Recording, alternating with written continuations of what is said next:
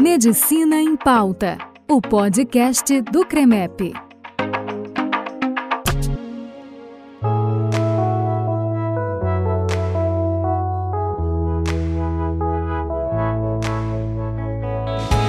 Olá, seja muito bem-vindo ao Medicina em Pauta, o podcast do Conselho Regional de Medicina de Pernambuco. Esse é mais um canal de comunicação da entidade para levar temas atuais e científicos para os médicos e toda a população.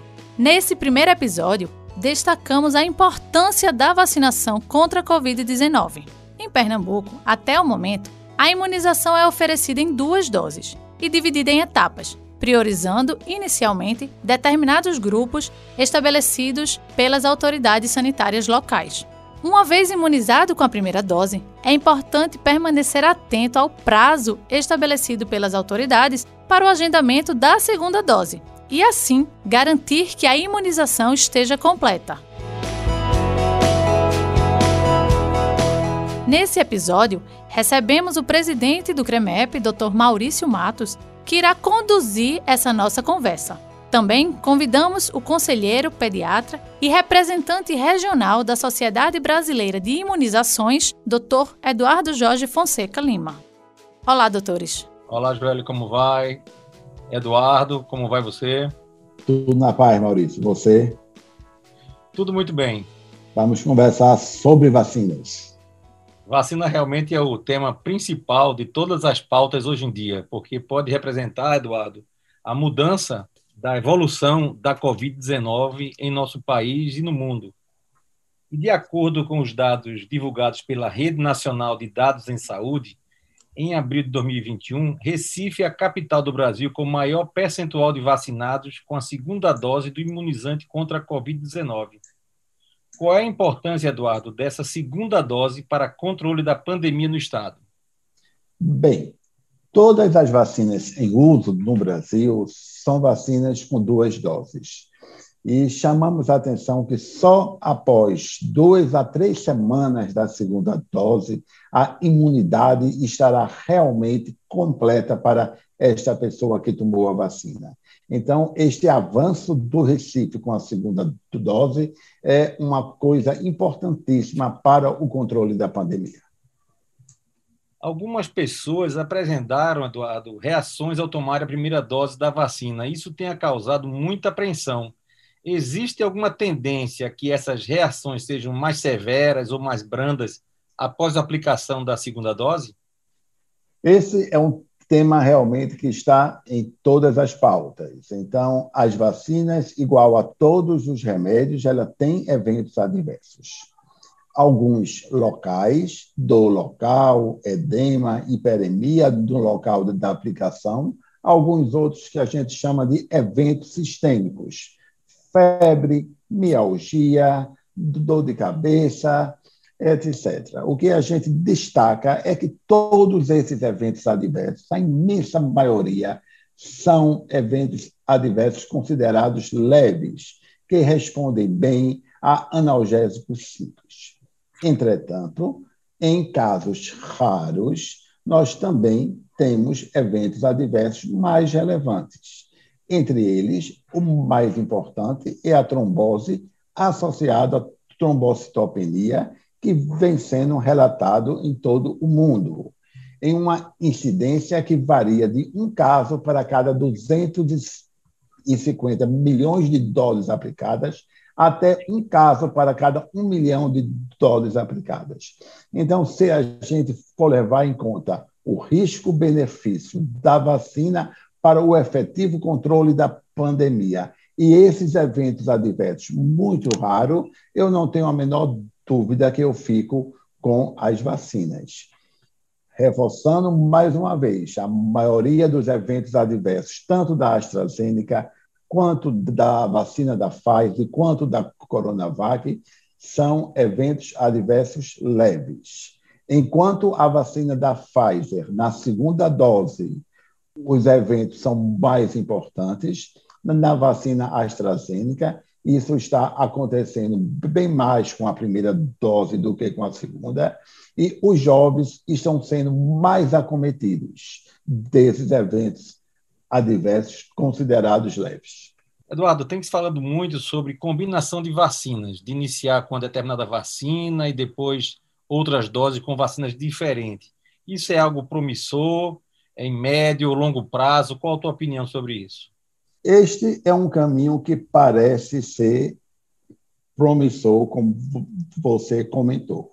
Então, nós já temos algumas evidências, especialmente da vacina AstraZeneca com a vacina Pfizer, que essa intercambialidade, ou seja, começar o esquema com a vacina AstraZeneca e, e fazer uma segunda com a vacina Pfizer, parece potencializar esta resposta. Então, uso de plataformas diferentes se somando para dar uma resposta mais robusta. Eu diria que hoje isso ainda é experimental, mas em um futuro bem próximo, eu acredito que ainda este ano de 2021 a gente tenha resposta para esses esquemas de intercambiar as vacinas e eu aposto, eu pessoalmente eu aposto que, que isso poderá ser uma estratégia interessante para potencializar a resposta. Em relação à Coronavac, que é uma vacina que vem sendo usada bastante no Brasil, nós ainda não temos estudos de intercambiabilidade com ela e outras plataformas. Eduardo, nós é, experimentamos no Brasil atraso na segunda dose, especialmente relacionados à Coronavac. Esse atraso, ele pode causar algum prejuízo na imunidade da pessoa?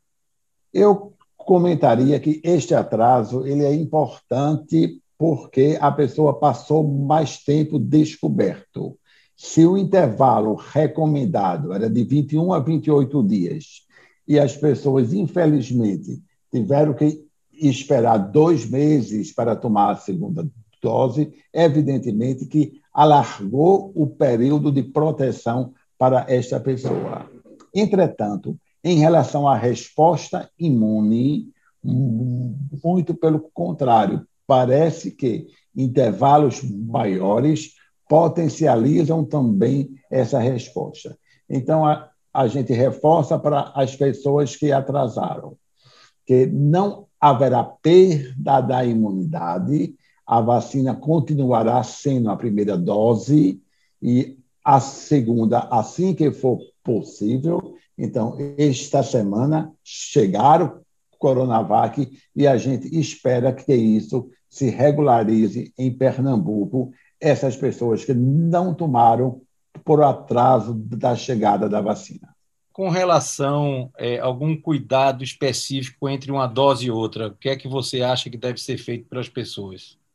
Mesmo para aqueles, Maurício, que já tomaram as duas doses o, a epidemiologia do Brasil, o número de casos, a transmissibilidade, aquele R0, não nos permite relaxar as outras medidas de segurança. Então, para as pessoas imunizadas com uma ou com duas doses, é fundamental no Brasil ainda a manutenção do uso de máscara, o distanciamento, o uso de álcool gel e todas as medidas que há muito tempo a gente vem reforçando como fundamentais na prevenção da pandemia, especialmente as máscaras. Então, a gente vê com alegria que países que imunizaram mais de 50% da população estão permitindo, em áreas externas, o não uso da máscara. Então, isso é algo que a gente espera que também vá acontecer em um futuro próximo no Brasil. Hoje, junho de 2021, ainda não é possível que a gente não estimule o uso de máscara, mesmo para aquelas pessoas já com as duas doses, independente se foi AstraZeneca, Pfizer ou Coronavac. O que preocupa mundo inteiro são as novas variantes e também é, alguma evidência que a gente tenha de proteção contra essas variantes com as vacinas que nós dispomos atualmente. O que é que nós temos de evidência robusta quanto a isso? Vamos lá. Então, as variantes trocaram de nome né, para então estigmatizar os seus países. Então, a, a variante alfa do Reino Unido, a variante beta, a antiga sul-africana, a variante gama, a P1, que era a, a variante do Brasil, e recentemente a variante delta, que é a variante indiana. Então, o que é que a gente tem de aumento de transmissibilidade, de evasão da resposta imune e de alteração da efetividade? A gente chama a atenção que a efetividade é o estudo de vida real, é o uso da vacina em uma determinada população, tendo o efeito na redução de casos.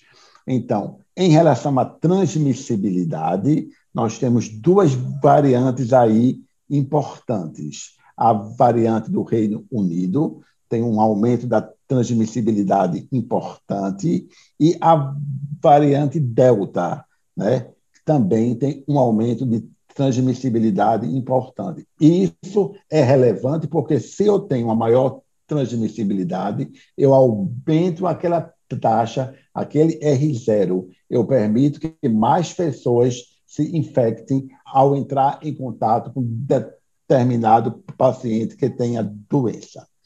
Em relação à efetividade, ou seja, demonstração de perda de eficácia na vida real, graças a Deus, nenhuma das variantes com as vacinas AstraZeneca com a vacina Pfizer e mesmo com a Coronavac em relação à, à variante Gama, a antiga P1 do Brasil, mostrou redução importante.